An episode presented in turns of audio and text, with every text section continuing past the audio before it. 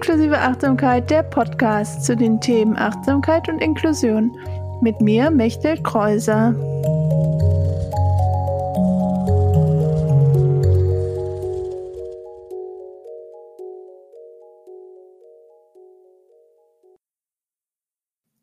Hallo und herzlich willkommen zur 17. Folge von Inklusive Achtsamkeit, der Podcast. Und das ist jetzt schon die zweite Folge für 2023. Und diesmal gibt es wieder ein Interview mit der Daniela Brohlburg. Sie ist auch MBSR-Trainerin und hat auch eine Behinderung. Sie ist äh, blind oder ja stark sehbehindert. Da reden wir auch viel in dieser Folge drüber. Und ich fand es wieder so spannend ähm, zu sehen, wie ähnlich vielleicht die Erfahrungen sind, auch wenn wir unterschiedliche Behinderungen haben und ähm, ja, vielleicht auch Dinge, wo sie denkt, ach, für Gehbehinderte ist es so und ich denke, ach, für Blinde ist es so und eigentlich ist es doch ähm, ganz ähnlich, wie wir es beide erfahren und erleben. Und ja, deswegen finde ich so spannend, dieses Format der Gespräche zu haben, der Interviews zu haben und bestimmt auch für dich, wenn du es dir jetzt anhörst. Vielleicht ist es auch interessant und erfährst auch neue Sachen, die du so noch nicht wusstest. Und wir reden über ihre Erfahrung als MBSR und Yoga-Lehrerin, als blinde Person im Alltag, ähm, über meine Erfahrung als gehbehinderte Person im Alltag und im Leben und wie Daniela die Achtsamkeitspraxis auf ihrem Weg ähm, geholfen hat, sie unterstützt hat. Und leider, da das Motto, also mein Lebensmotto, ja auch ist, irgendwas ist immer, war natürlich auch diesmal wieder was. Und ein Teil der Aufnahme, das Ende, ist leider irgendwie nicht richtig aufgenommen. Und dann habe ich Daniela nochmal darum gebeten, ähm, nochmal einen Teil aufzunehmen selber. Und das habe ich jetzt dann zusammengeschnitten. Also es kann sein, dass du es hörst, dass da ein Teil nicht so richtig, also nochmal extra aufgenommen wurde. Nur zur Info, das ist so, das war da gewollt. Und natürlich hätte ich gewollt, dass wir alles am Stück aufnehmen, aber so ist es. Deswegen auch nochmal vielen Dank an Daniela, dass sie nochmal extra sich die Zeit genommen hat, am Ende ihre Selbstfürsorgepraxis und ihr Angebot und die Verabschiedung nochmal extra aufzunehmen. Und ja, genau, ich freue mich, dass du wieder zuhörst, dass du wieder dabei bist und freue mich natürlich auch mal über Rückmeldungen zu dem Podcast an podcast.inklusiveachtsamkeit.de. Und jetzt viel Spaß mit der Folge.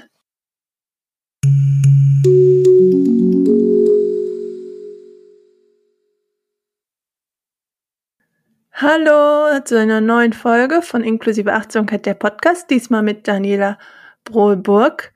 Und äh, wie so oft bei meinen Interviews lässt sich erstmal meine Gästin sich selber vorstellen. Schön, dass du da bist, Daniela. Stell dich gerne mal einmal vor. Ja, hallo Mechthild. Vielen Dank für die Einladung bei Inklusive Achtsamkeit. Ich freue mich. Ähm, ja, wie soll ich da jetzt anfangen? Also erstmal, ich äh, bin gerade noch 58 Jahre alt und ich bin MBSR-Lehrerin seit einem Jahr, also Achtsamkeitslehrerin zur Stressbewältigung. Das hast du ja schon hinlänglich erklärt, was es ist, Mindfulness-Based Stress Reduction. Und, ähm, und ich habe einen fortschreitenden Sehverlust durch eine genetische Erkrankung, die schon im frühen Kindesalter begann und man kann sagen, ich bin jetzt fast erblindet. Ich bin gesetzlich blind, aber ich habe noch ein peripheres Sehen.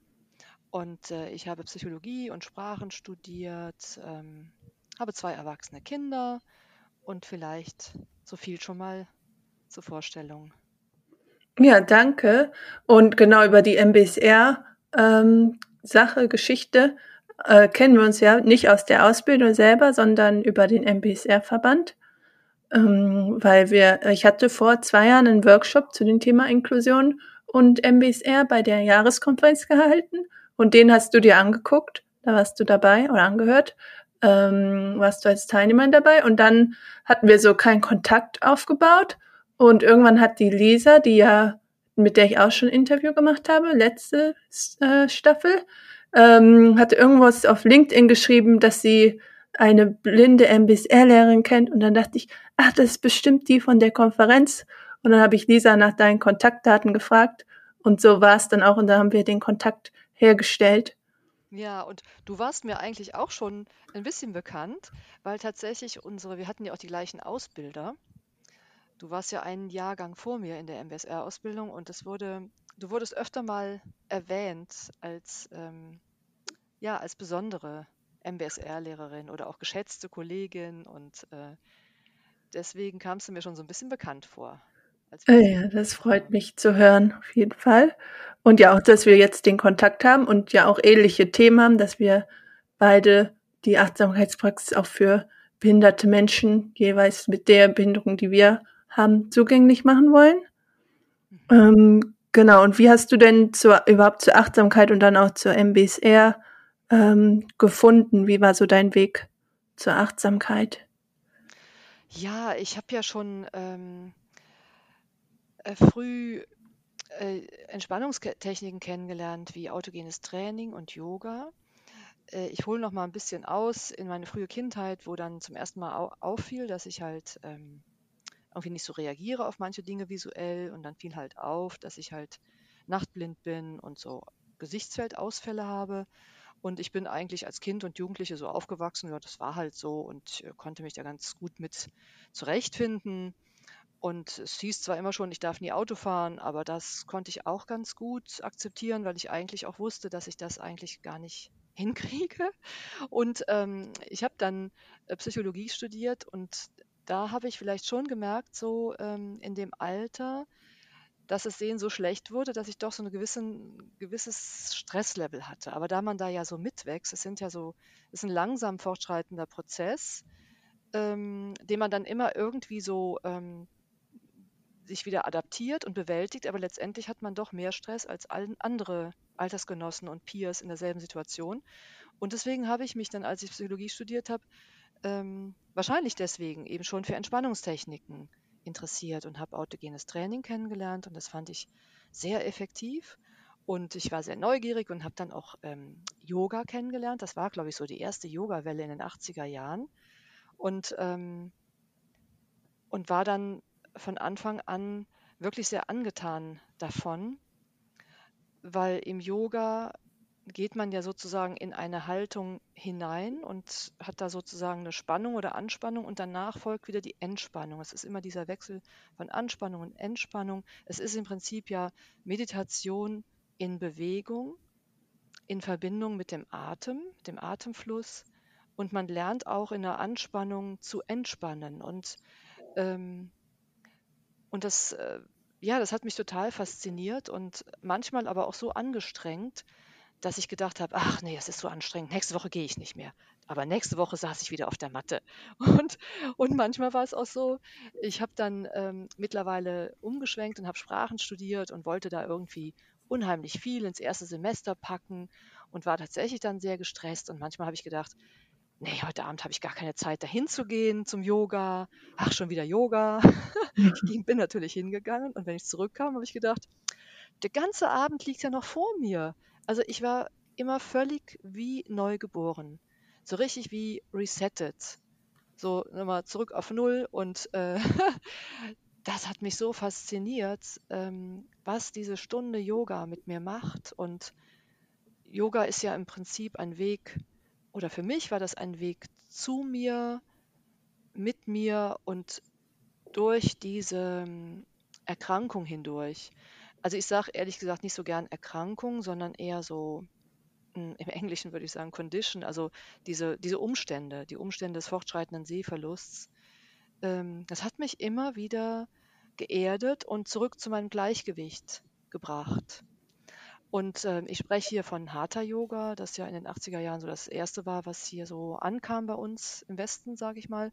Und damit verbunden war ja dann immer schon die ähm, Stille zu Beginn und am Ende. Und dann habe ich auch verschiedene Meditationspraktiken kennengelernt. Ähm, aber ehrlich gesagt habe ich nie so das gefunden, was mich wirklich angesprochen hat, außer eben Yoga, wie gesagt, Meditation in Bewegung. Ähm, und habe da ganz vieles ausprobiert, äh, über die Jahrzehnte kann man ja sagen, bis ich dann vor ungefähr fünf Jahren zu meinem buddhistischen tibetischen Lehrer gefunden habe, auch Meditationslehrer, der Jesche Regel, ähm, und habe bei dem zum ersten Mal diese buddhistischen Meditationen kennengelernt und habe hab gemerkt, das ist das, was ich eigentlich die ganze Zeit gesucht habe. Das ist das, womit ich am be besten zurechtkomme. Und, ähm, und der Jesche und seine Frau sind beides auch MBSR-Lehrer und äh, kennen auch John Kabat-Zinn, der Begründer von MBSR. Der war auch schon in deren Praxisräumen, wo ich ja auch immer meditiere. Und ähm, dadurch habe ich dann das Programm kennengelernt. Und dann habe ich gedacht, das ist ja, das ist ja also eh genial, weil das ist ein Programm, das kann auch ich lernen, das zu lehren, ohne dass ich jetzt jahrelang ähm, in einem Kloster bin oder in einem Ashram, sondern tatsächlich gibt es eine Ausbildung, wo ich lernen kann, das weiterzugeben an andere, natürlich im Hintergrund mit meiner langjährigen Erfahrung in Meditation und Yoga, ähm, aber niedrigschwellig und weltanschaulich neutral. Und das hat mich so besonders äh, fasziniert, weil es gibt ja doch viele Menschen, die sich vielleicht abschrecken lassen davon, dass man beim Yoga eventuell, das ist ja auch nicht immer der Fall, äh, Mantras singt oder zu Beginn oder am Ende Om Shanti sagt oder es gibt irgendwelche Zufluchtnamen oder so. Da gibt es ja Menschen, denen ist das dann zu viel und beim MBSR wird das alles weggelassen und es wird einfach ja neutral vermittelt. Und das, ähm, ja, das hat mich halt sehr, sehr angesprochen und ich denke, dass alle Menschen zumindest mal die Möglichkeit haben sollten, das, ähm, das kennenzulernen und dann immer noch zu entscheiden, ob Yoga was ist oder nicht, ohne dass sie vielleicht in ein Yoga-Studio gehen möchten müssen oder in ein Meditationsstudio. Ja, und ähm, also zum Yoga habe ich über die vielen Jahrzehnte auch andere ähm, Yogaschulen kennengelernt. Ich mache auch seit fast zehn Jahren Kundalini-Yoga bei einem sehr erfahrenen Lehrer. Yin-Yoga liebe ich sehr, habe ich viele Jahre gemacht und bin mittlerweile auch Yin-Yoga-Teacher und lehre das auch und Vinyasa-Yoga. Und was mir aber auch, äh, glaube ich, sehr geholfen hat beim Yoga, auch schon zu Beginn war, dass man ja beim Hatha-Yoga nicht so angewiesen ist auf die Augen. So okay. bei der Gymnastikstunde, ich mache auch noch ähm, Rückengymnastik einmal die Woche. Da muss ich immer ganz genau gucken, was macht die Trainerin vor oder wenn ich überhaupt bis zu der hingucken kann oder mhm. was macht meine Nachbarin nebenan und hoffentlich macht die das richtig und dann heißt es manchmal Daniela, aber auch noch das linke Bein auch noch hoch. Dann sehe ich halt vielleicht nur einen Arm und sonst nichts. beim Yoga ist halt so, wenn du dann, wenn dann die ähm, die Asanas, also die Haltungen, haben wir alle einen Namen. Wenn die dann angesagt werden, dann weiß ich ja, wie die Haltung ist. Ähm, und es wird auch meist so angeleitet, dass man es eigentlich auch, zumindest das Hatha-Yoga und das Yin-Yoga, mit geschlossenen Augen machen kann. Und das war für mich immer ähm, der Vorteil. Ja, das war nämlich auch direkt eine Frage von mir, wie als blinde Person du sowohl die Asanas mitmachst, als auch vielleicht selber dann unterrichtest, wenn du andere Personen unterrichtest, die entweder auch blind sind oder nicht blind sind. Aber das ja. ist dann vor allem über die Namen, dass man das dann irgendwann weiß, was ja, man genau. kommt. Es ist natürlich auch wichtig, dass ich schon ab und zu mal ähm, gucke, in Anführungszeichen, und mir einen Eindruck verschaffe, ob das auch richtig umgesetzt wird. Und ähm, ich habe ja ein eigenes kleines Studio und das kommt mir insofern äh, sehr zu Pass, als ich da auch nur wenige Teilnehmerinnen nehme und da noch den Überblick habe. Ne, dann kann ich auch äh, rumgehen und gucken und ähm, eventuell eben jetzt gerade beim Yin, sage ich mal, auch ein bisschen korrigieren. Und ansonsten versuche ich natürlich auch, weil ich selbst darauf angewiesen bin, das so genau anzuleiten, dass man nicht gucken muss und dass man es auch gut versteht. Und ähm, die Erfahrung hilft natürlich da auch, sowohl meine eigene Erfahrung mit anderen Anleitenden als auch die Stunden, die ich jetzt schon gegeben habe.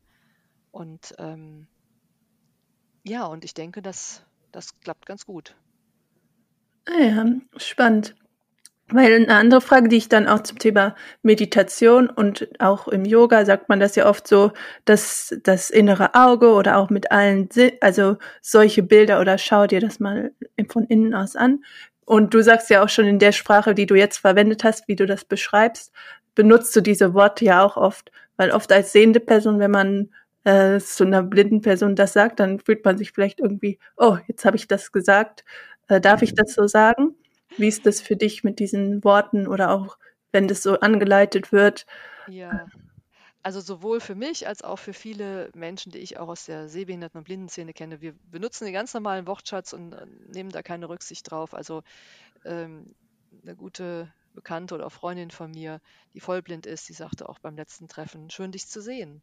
Das ist äh, ganz normal für uns. Wir verwenden den ganzen, ganz normalen Wortschatz und ähm, was, was ich nur manchmal irritierend finde, wenn ich unterwegs bin, ich ähm, gehe ja mittlerweile mit dem weißen Stock und es ist ähm, schon so, also vielleicht noch kurz zu dem, zu dem Status meines Sehens. Ich sehe halt nichts mehr im Zentrum und auch nicht mehr in der mittleren Peripherie.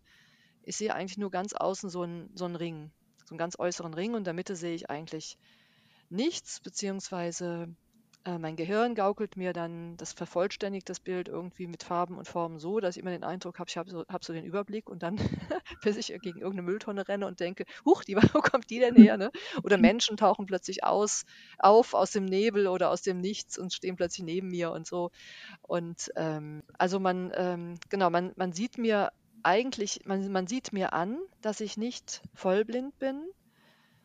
Und auch deswegen ist es wichtig, dass ich mit dem Stock gehe, damit äh, die Menschen hm, wissen, äh, dass da doch, doch irgendwas mit dem Sehen nicht stimmt.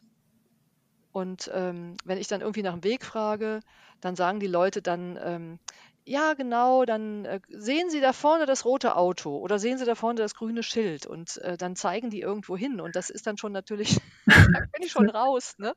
Oder manchmal merke ich auch, dass Leute ähm, Gesten machen. Das sehe ich dann, wenn die Geste in meinem meiner peripheren, meinem peripheren Gesichtsfeld ist, also wenn die Arme auf einmal so rechts und links irgendwo hin zeigen, dann wird mir das klar, dass da jemand gerade eine Geste macht. Aber wenn der vor meinem Gesicht eine Geste macht, dann kriege ich das gar nicht mit. Und ich glaube, ganz oft machen Leute auch Gesten und die machen sogar oft Gesten und reden gar nicht mit mir. Also wenn es so um Sachen geht, in den Bus einsteigen, kriege ich manchmal mit, dass die so so eine Geste machen, dass ich doch vorgehen soll, anstatt zu sagen, äh, bitteschön, gehen Sie doch vor, weil hören kann ich ja, ich kann halt mhm. nicht sehen. Ne? Aber man muss schon sagen, dass äh, das auch ganz schwer zu verstehen ist für normal sehende Menschen. Also wahrscheinlich auch genauso schwierig wie bei dir kann man ja auch nicht nachvollziehen, wie deine Behinderung ist. Wobei ich weiß ja, dass du auch im Rollstuhl sitzt, nicht immer, ne, aber auch mal im Rollstuhl sitzt. Und ähm, das ist ja dann sozusagen ähm, sichtbar, dass du vielleicht ähm, Schwierigkeiten hast bei Stufen oder bei Barrieren im öffentlichen Raum. Ja, ja, und, also. bei mir ist es halt so mhm. jetzt nicht sichtbar, höchstens durch den weißen Stock, ne? aber ähm, man sieht mir die, die Behinderung ja nicht an. Und deswegen ist es dann ähm, wichtig, eben zu sprechen oder genau zu sagen, was brauche ich jetzt an Informationen. Aber es können halt ähm, Sehende nicht nachvollziehen, und, und ich weiß ja auch nicht, wie Sehende sehen, normal Sehende. Mhm. Sehen ja auch vielleicht wieder unterschiedlich. Ne? Und Wahrnehmung ist ja sowieso so ein Thema, das kennen wir ja als MSR-Lehrerinnen. Ne? Ja. wahr? Ne? Und, ähm, und insofern ähm, habe ich da großes Verständnis dafür, dass ähm, Menschen, die eben nicht diese Seheinschränkung haben, auch nicht verstehen können, was ich sehe und wie ich sehe. Und manchmal sagen dann Freundinnen von mir, ach, das hast du jetzt gesehen? Das überrascht mich aber jetzt. Ne? Aber klar, ein bisschen was sehe ich ja auch noch. Und dann bin ich manchmal selber auch überrascht und so. Okay. Und das ist ähm, nicht so einfach zu erklären und nicht so einfach nachzuvollziehen, aber ähm, deswegen denke ich, ist es immer wieder wichtig, auch Verständnis zu haben, dass die Menschen eben das nicht so einfach nachvollziehen können, welche Barrieren wir haben, jetzt mhm. allgemein. Ne? Also ähm, als Menschen mit Behinderung. Ja. Ne? Ja, bei mir ist es so ähnlich, weil, also als du das gesagt hast, dass du den Stock nutzt, damit man das sieht, da dachte ich, ah ja, bei mir ist es eigentlich ähnlich mit dem Rolli, weil ich nutze auch den Rolli, auch natürlich, weil ich nicht so viel lau lange laufen kann, aber auch weil man dadurch halt sieht, dass etwas ist, weil wenn ich laufe, dann sieht man auch, dass ich nicht ganz äh, in Anführungszeichen normal laufe, weil, ich halt um, durch die Muskelspannung, durch die Spastik halt mein Laufbild, Gangbild anders ist mhm. und ich dann durch auch, auch Gleichgewichtsprobleme habe und so mhm. und vielleicht auch leichter umgerannt werden könnte, wenn man, wenn ich in der Stadt wäre und irgendwie es hektisch zugeht, was ja oft irgendwie, wenn man unterwegs ist, ist. Deswegen ist der Rolli dann auch schon auch ein bisschen sowas, das sichtbar zu machen und das zu sehen. Und ähm, dass die Leute sehen, ah, da ist, sie hat irgendwie eine Behinderung, ähm, was man sonst nicht gehen würde, auch sieht, aber natürlich weniger schnell, als wenn das Hilfsmittel vom Rolli dabei ist. Und das Genau. ist so ähnlich wie bei dir mit Genau, dem Stock. ist es, ist es dann auch ein, ein Hilfsmittel und eine Kennzeichnung. Ja, genau. ich das eben dann so gesagt habe, ist mir klar geworden, ja genau, bei dir ist das ja im Prinzip auch so. Aber ähm, äh, so die Wahrnehmung von Blinden und Sehbehinderten ist, ist glaube ich, nochmal ähm, nicht so verbreitet oder bekannt. Also ich äh, würde mal behaupten, oder ich habe oft den Eindruck, dass ähm, wenn jemand im, im Rollstuhl unterwegs ist, dass die meisten Menschen sich vorstellen können, wenn der jetzt eine Treppe kommt, dann braucht er Hilfe oder hat ein Problem. Ne? Ähm, und, und dass er aber auch vielleicht äh, jemand, der im Rollstuhl sitzt, da hat man auch so ein Bild vor sich, dass das jemand ist, der vielleicht auch den Rollstuhl selber noch schieben kann oder vielleicht auch ohne Rollstuhl laufen kann oder eventuell auch mit Krücken noch gehen kann. Aber bei, bei blinden Menschen habe ich oft den Eindruck oder überhaupt die Wahrnehmung von Blinden und Sehbehinderten ist so, dass ähm, der Eindruck ist, entweder man sieht gut oder man sieht nicht gut, dann bekommt man eine Brille oder eine Operation und dann sieht man wieder gut. Oder man ist blind und dann hat man einen weißen Stock und eine dunkle Brille und dann hat man gefälligst auch gar nichts mehr zu sehen. Mhm. Das ist mal ganz krass gesagt. Ja. Aber dass es ganz viele Stufen dazwischen gibt. Natürlich jemand, der kurzsichtig ist und ganz dicke Brillengläser hat, okay. Oder Menschen, die älter sind, naja, die sehen halt oft schlecht und hören schlecht und so. Aber dass es auch bei jungen oder jüngeren Menschen ähm, schon solche starken, massiven Einschränkungen gibt, die vielleicht aber auch noch nicht den weißen Stock nehmen oder Ja. brauchen. Oder selbst wenn man den weißen Stock hat, dass man durchaus noch einen Sehrest hat, mit dem man sich irgendwie orientieren kann. Das ist wenig bekannt und das äh, bringt Ja. oft Schwierigkeiten im Umgang miteinander, im Umgang mit Barrierefreiheit, in der Mhm. Kommunikation. Und ähm, das ist auch so ein Anliegen, was ich habe, auch als Patientenvertreterin von, ähm, von einer Patientenorganisation, die sich ProRetina nennt, Mhm. von und für Menschen mit Netzhautdegeneration und deren Familie. Und wann immer ich die Möglichkeit habe, als, ähm, also als sehbehinderte Person mich irgendwo zu äußern, manchmal bei Vorträgen, ist mir das immer ein Anliegen, das nochmal deutlicher zu machen, ne? dass es da gab, ganz viel gibt zwischen Mhm. hell und dunkel, Ja. ganz viele Abstufungen. Ja, aber zu dem Thema mit dem ähm, Rolli muss ich, glaube ich, schon, äh, bin ich nicht mit, so ganz mit dir eins, weil oft ist es schon so, dass man Okay. bei Rollstuhlfahrern auch denkt, ah, die können dann gar nicht mehr laufen, die haben dann irgendwie einen aha. Querschnitt oder sie laufen. Mhm. Ähm, aber dieses, oh, ich kann jetzt einfach mal aussteigen und eine Mhm. Treppe nehmen und jemanden fragen, ob er den Rolli nimmt, da habe ich da schon manchmal das Gefühl, dass ich, ja, dass die Leute das dann komisch finden oder überraschend, dass ich da auf Ja. einmal aussteige und sich Ja. dann fragen, warum steigt sie jetzt auf einmal aus? Warum hat sie überhaupt eine Rolli? Ah, okay, okay, ja. Das Ja, ja, eher so dieses, oh, okay, dass die Leute sich nicht vorstellen können, dass ein Rollstuhl ähm, ja auch ein Hilfsmittel sein kann, das man halt teilweise nutzt, weil es Mhm. einem manche Sachen erleichtert. Ja. Ja, das liegt vielleicht auch daran, dass ich eben auch so jemanden kannte, der eben in, in Rollstuhl, im Rollstuhl saß, aber auch zwei Krücken immer dran Ah hatte ja, und ne, okay. ein paar Schritte immer noch gehen konnte und, ähm, und Ja, manchmal Unterstützung brauchte und manchmal eben eher im Rollstuhl war. Also vielleicht einfach, weil ich das Bild so vor mir habe. Ne? Aber ja, genau. dass du das Das, nochmal sagst, dass es bei dir im Prinzip äh, genauso auf Unverständnis stößt dann. ja. Oder ja, es ist wahrscheinlich wirklich, wenn man Leute kennt, die ähm, das vielleicht so haben, dann ist einem das bewusster. Aber wenn man halt nie mit einer bestimmten äh, Behinderungsgruppe zu tun hat, was ja viele Menschen haben, weil es in unserer Gesellschaft ja einfach oft nicht so der Kontakt da ist, dann ist es vielleicht schwieriger. Ja, und nicht der Kontakt ja. Das sind auch oft wirklich ähm, Berührungsängste. Mhm. Ne, hat man doch, äh, habe hab ich jedenfalls oft so den, äh, den Eindruck, dass es Berührungsängste gibt. Äh, wenn man irgendwo, wenn ich irgendwo in eine neue Gruppe komme, dauert es oft äh, lange, bis ich da irgendwie so ähm, integriert werde. Und manchmal fällt mir das so auf, äh, dass ich dann, wenn ich irgendwie einen Kurs mache oder so ein Retreat und dass die Leute mich am Anfang einfach nur als die blinde Person wahrnehmen und irgendwann nach ein paar Tagen merken, ähm, dass das eigentlich gar nicht das Wesentliche ist an mir Mhm. und dann schon fast vergessen, dass ich sehbehindert bin, weil ich dann, ähm, weil dann doch so die Berührungsängste so, ähm, ja, in den Hintergrund getreten sind. Aber das, äh, ich glaube, viele Menschen haben großen Respekt ähm, oder auch ein bisschen Ehrfurcht vor so einem Schicksal wie Mhm. bei dir oder bei mir und ähm, ja, und sind deswegen vielleicht ein bisschen zurückhaltend. Ja, oder auch mit den Worten, was wir eben auch schon hatten, dass sie dann unsicher sind, dürfen sie jetzt überhaupt sagen, ah, ich sehe da vorne etwas, weil sie nicht wissen, ob du das dann blöd findest. Ja, ja. Und da dann so, oder auch bei mir mit, ah, ah du kannst ja gar nicht gehen, dahin gehen. Also, du rollst ja dahin. Nein, ich gehe ja auch, aber es ist halt im Rollstuhl. Ja, okay. Ja, eben, das ist ja bei dir genau dasselbe im Ja.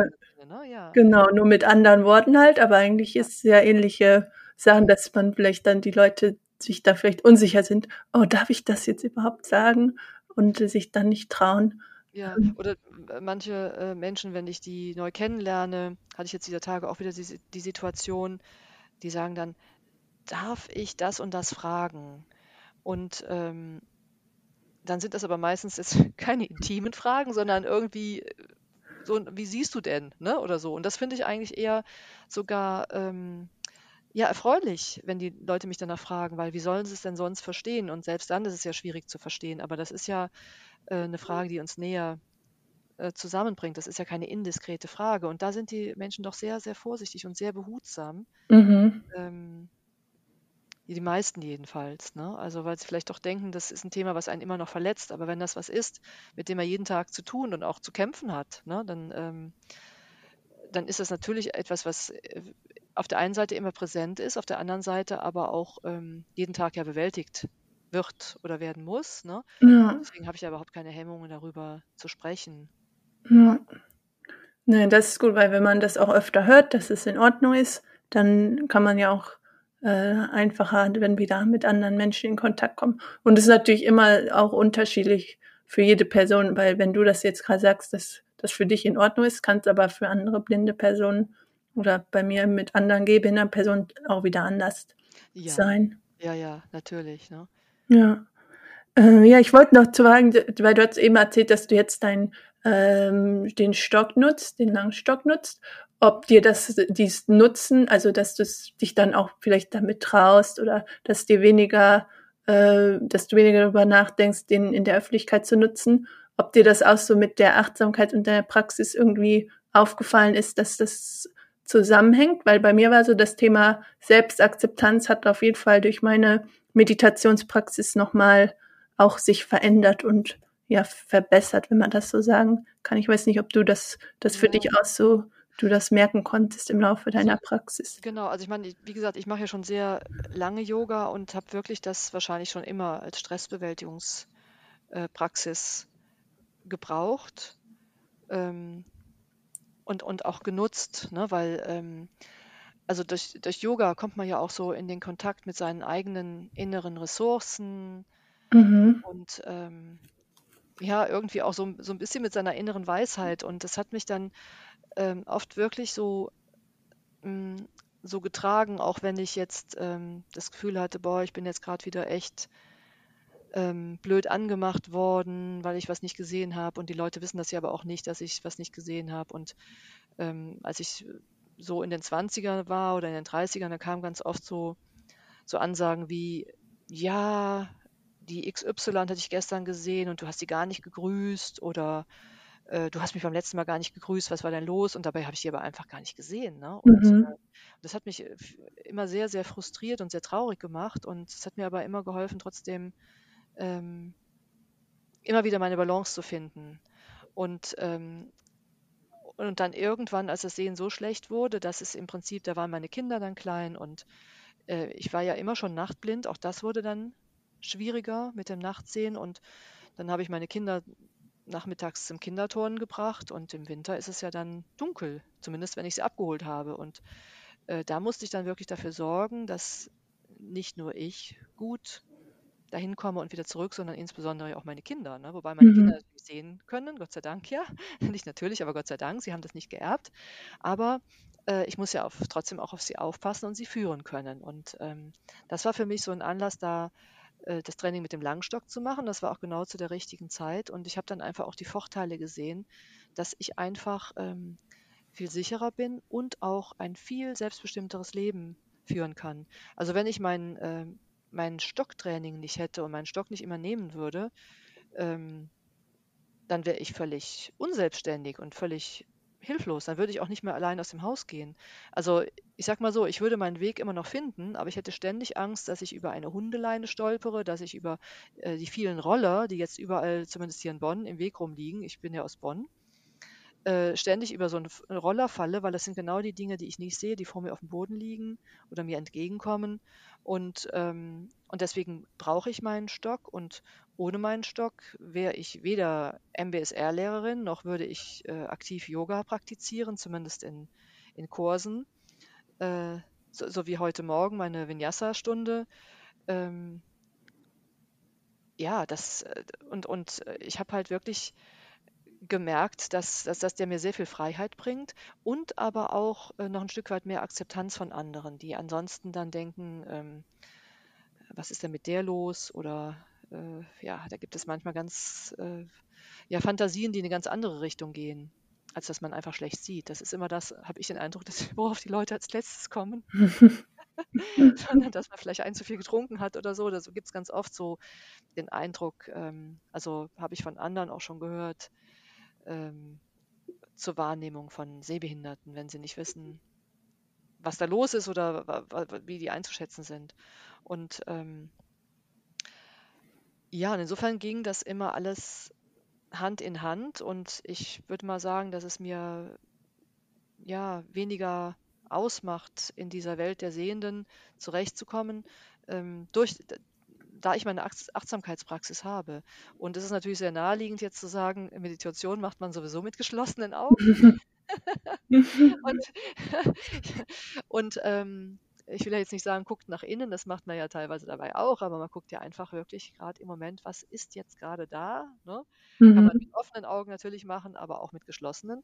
Und wie ich schon sagte, Yoga, ähm, dafür muss man nicht, also jedenfalls nicht bei allen Schulen immer gucken können. Beim Vinyasa ist es ja auch wieder anders, da braucht man ja immer so einen Trishti, so einen, so einen Fixpunkt, wo man hinguckt. Mhm. Und das ist äh, immer sehr sportlich äh, für mich, dann noch so ein Vinyasa-Flow, ähm, die Balance zu halten und so. Das gelingt mir nicht immer so gut.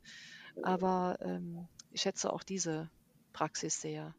Okay. Und machst du das dann in dem, also mit dem Lehrenden in dem Tempo oder versuchst du dann auch dein eigenes Tempo so zu finden? Weil ich bei mir ist es so, da muss ich auch mal gucken, mit der Balance natürlich und der Schnelligkeit, da komme ich mhm. auch meistens nicht also so mit. Beim Vinyasa Flow ist es ja so, dass ähm, die Lehrende, wenn, wenn, sie, wenn sie gut ist, und ich habe zum Glück echt gute Lehrerinnen in einem bestimmten Studio, ähm, die, die versuchen ja die ganze Gruppe in denselben Flow zu bringen. Okay. Äh, der Flow ist ja der Ablauf, ähm, ist ja immer so ein, der Grundablauf, ähm, ist ja immer der, der, der Sonnengruß im, im Vinyasa A oder B. Man kennt die Abläufe und dann gibt es dazwischen andere Figuren. Und daher weiß man die Abläufe so ungefähr. Ich muss da nicht ständig gucken. Mhm. Aber die verschiedenen Figuren, die werden ja auch angesagt. Äh, ich muss mich nur darauf konzentrieren, dass ich das Gleichgewicht finde. Und manchmal brauche ich vielleicht einen Atemzug mehr als die anderen, aber eigentlich ist der, ähm, ja, so das Ansinnen, dass man gemeinsam in den Flow kommt und da kommt man wirklich auch, ähm, auch geistig und, und seelisch in so einen gemeinsamen, entspannten Flow.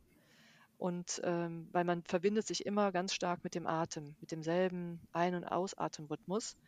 Und ähm, da habe ich dann schon auf jeden Fall auch ähm, ja, das, das Ziel, da, da mitzuhalten. Oh ja, cool. Das klingt ansonsten, gut. wenn du jetzt Hatha machst oder beim MBSR-Yoga ist es ja schon so, dass man sagt, jeder darf das in seinem eigenen Rhythmus machen. Ne? Wenn wir da eine bestimmte mhm. äh, Figur machen oder bestimmte Asana, dann heißt es ja manchmal, wiederhole jetzt in deinem eigenen Tempo noch drei oder viermal diesen Ablauf. Und da hat es ja auch nicht, nicht unbedingt etwas mit dem Sehen zu tun, wie schnell oder wie langsam man jetzt diese Übung ausführt. Ne? Okay, ja, stimmt. Ja.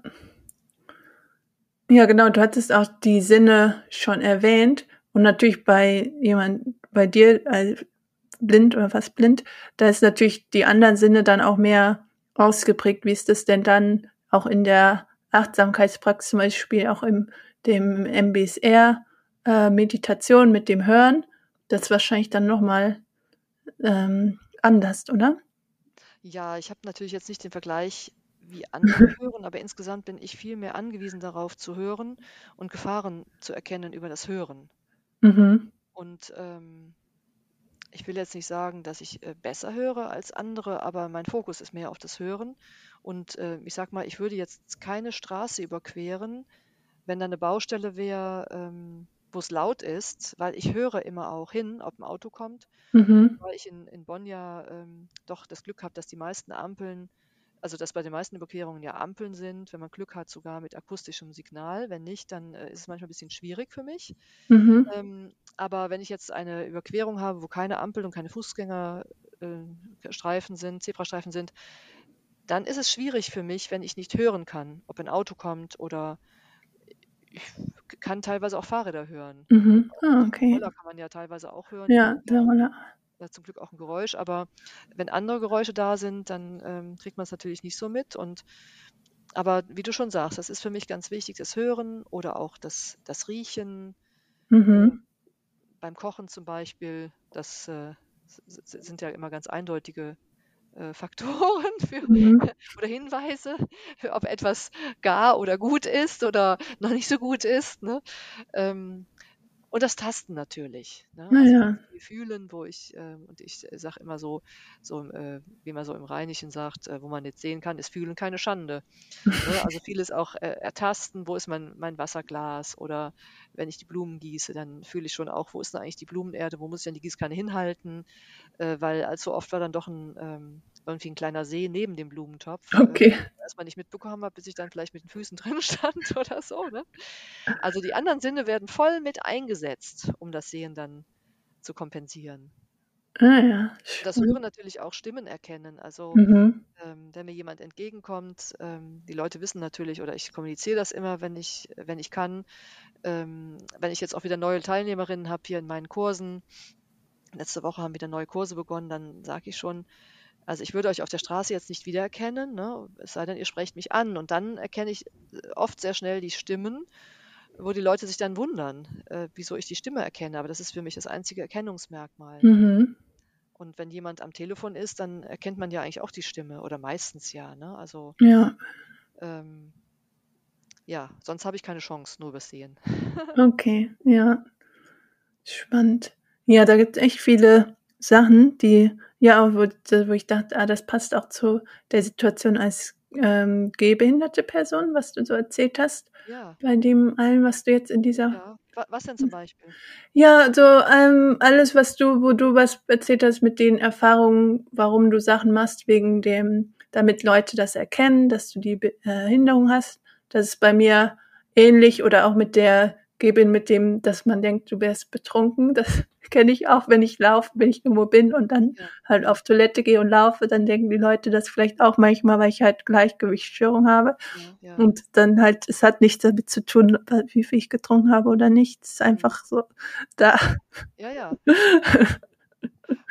ja, das fand ich witzig, dass wir alle ähnliche Themen haben, Ja, egal welche Bindung wir haben. genau. Ja. Ja, ähm, genau, jetzt haben wir eigentlich ähm, schon über viele Themen geredet. Das mit den diskriminierenden Erfahrungen hattest du auch schon gesagt, dass dir das da, die zur Stressbewältigung geholfen hat. Ähm, genau. Und ähm, ja, dann würde ich gerne zum Schluss, bevor wir die Folge abschließen, noch wissen, was du für deine eigene Selbstfürsorgepraxis machst, was dir gut tut in deinem Alltag. Ja. Hm. Ähm, ich wollte noch äh, kurz ähm, vielleicht äh, erwähnen, dass ich ja in der Selbsthilfe auch aktiv bin. Ja, habe ich da noch was zu, zu erzählen. Das hat auch gleich auch was mit Selbstfürsorge zu tun. gerne. Also ich bin seit äh, über 30 Jahren auch aktiv in der Selbsthilfe, obwohl ich erst gemerkt habe, als ich noch viel besser sehen konnte und den ersten Kontakt hatte und habe dann die Menschen gesehen da mit dem weißen Stock, da war ich ziemlich abgeschreckt und habe gedacht, ach nee, ähm, mit denen habe ich eigentlich gar nichts zu tun. Ne? Ich kann ja noch Fahrrad fahren, ich kann ja noch lesen und so. Und, ähm, und aber irgendwann, wenn es dann schlechter wird, musst du dich irgendwann diesen Themen halt stellen. Und dann bin ich aktiv geworden in der Selbsthilfe. Und da ging es mir ja eigentlich auch so. Ich hatte ja auch diese Berührungsängste mit diesen, mit diesen Mhm. Blinden, ne? mit den Leuten mit dem weißen Stock. Ja, Das hat mich ja auch erschreckt. Und ähm, dann habe ich die aber kennengelernt und habe gemerkt, wie engagiert die sind und wie sie sich vernetzen und was die alles bewegen, auch im Forschungssektor. Und auf einmal spielte die Sehbehinderung überhaupt keine Rolle mehr.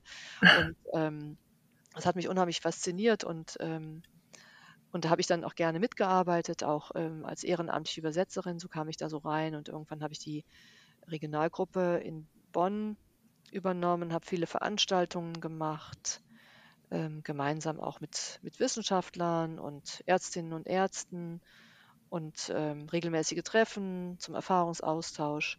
Und, ähm, und vor rund 20 Jahren wurde die ProRetina in Bonn eingeladen, an der Universitätsaugenklinik eine Sprechstunde einzurichten, also Selbsthilfesprechstunde, direkt sozusagen vor Ort, da wo die Menschen, die halt äh, die Diagnose bekommen, wie Netzhaut oder Makuladystrophie, wo die dann leider von den Augenärzten ja leider auch immer noch gesagt bekommen, wir können leider nichts für sie tun. Und äh, da sind wir dann direkt vor Ort als, ähm, als Peers, als Selbstbetroffene, die dann Hilfe zur Selbsthilfe geben und, ähm, und zwar auf Augenhöhe. Also wir wissen ja, worüber wir sprechen, wie es ist, mit so einer Diagnose zu leben, so eine Diagnose zu bekommen, mit so einem fortschreitenden Sehverlust zu leben, aber auch, also das kann ich auf jeden Fall für mich sagen, ich weiß, dass ich damit ein äh, glückliches und selbstbestimmtes Leben führen kann, mhm. aber weil ich eben weiß, welche Hilfsmittel es gibt, welche Unterstützung es gibt und eben auch diese große Gruppe der Menschen in der Selbsthilfe kenne, wo ich ähm, so das Gefühl habe, ich bin nicht der einzige Maulwurf. Wenn man sonst sich, sich nur in der Welt der Sehenden bewegt, hat man oft das Gefühl, boah, ich bin die Einzige, die hier dann die Leute nicht erkennt oder wieder das Glas umgeworfen hat oder die Buslinie nicht erkennt. Und wenn man aber dann sich ähm, einer Selbsthilfevereinigung anschließt, dann sind auf einmal alle Menschen ähm, schlecht sehend, auf die eine oder andere Weise. Und dann ist man plötzlich ähm, ja, in so, in so einer großen Familie von Gleichbetroffenen. Und das hilft einem schon mal, das trägt einem schon mal. Und, und wie gesagt, durch die Hilfsmittel, durch den Stock ähm, habe ich ein selbstbestimmtes Leben. Und ich engagiere mich eben in dieser Sprechstunde, um anderen Neubetroffenen oder Gleichbetroffenen Mut zu machen. Auf jeden Fall Mut zu machen, dass es viele Möglichkeiten gibt an Unterstützung und dass es möglich ist, damit ein gutes Leben zu führen. Und, ähm, und dann eben die, die Hinweise zu geben, wo es vielleicht weitergeht, bei welchen Stationen, bei welchen Unterstützern. Und ähm, ja, das ist, das ist auch ein Stück ähm, Bewältigung für mich, mhm. ich, über viele Jahre vielleicht auch selbst gewesen und ähm, gewisserweise da auch Selbstfürsorge, weil ich immer wieder auf Gleichbetroffene treffe, wo wir gute Gespräche führen und ähm, ja, und, und ja, natürlich auch oft denen irgendwie weiterhelfen kann, einfach indem ich auch denen ja Mut mache und auch eben Tipps an die Hand gebe, auch tatsächlich praktische Tipps. Wir sind ja auch speziell ausgebildet bei uns in, der, in unserem Team, eben in Sachen Hilfsmittel, in Sachen Sozialrecht, Kommunikation und so. Und ähm, ja, das, ähm, das ist eben was, wo ich viel Engagement gebe, aber auch viel zurückbekomme von den anderen Betroffenen, mhm. auch innerhalb unseres Teams. Ich äh, habe jetzt eben gerade wieder den Dienstplan gemacht äh, für Februar und wir sind im Moment nur wenige und müssen eine Kraft, die sehr viele Dienste übernimmt, äh, ausgleichen und das ist überhaupt kein Problem. Und unsere Berater und Beraterinnen kommen sogar von, von weit her, fahren teilweise ein bis zwei Stunden mit dem Zug, um bei uns Dienst zu machen. Hm, okay. Und, ähm, das machen sie dann vielleicht ein, zwei oder dreimal im Monat, aber trotzdem sind ja auch alle sehbehindert. Mhm. Und ähm, das ist einfach auch ein toller Zusammenhalt. Ja, meine Selbstfürsorge. Ja, meine eigene Praxis beginnt morgens eigentlich. Der Tag beginnt immer mit Meditation, also eigentlich erstmal mit einer Tasse Tee, mit Meditation und Yoga.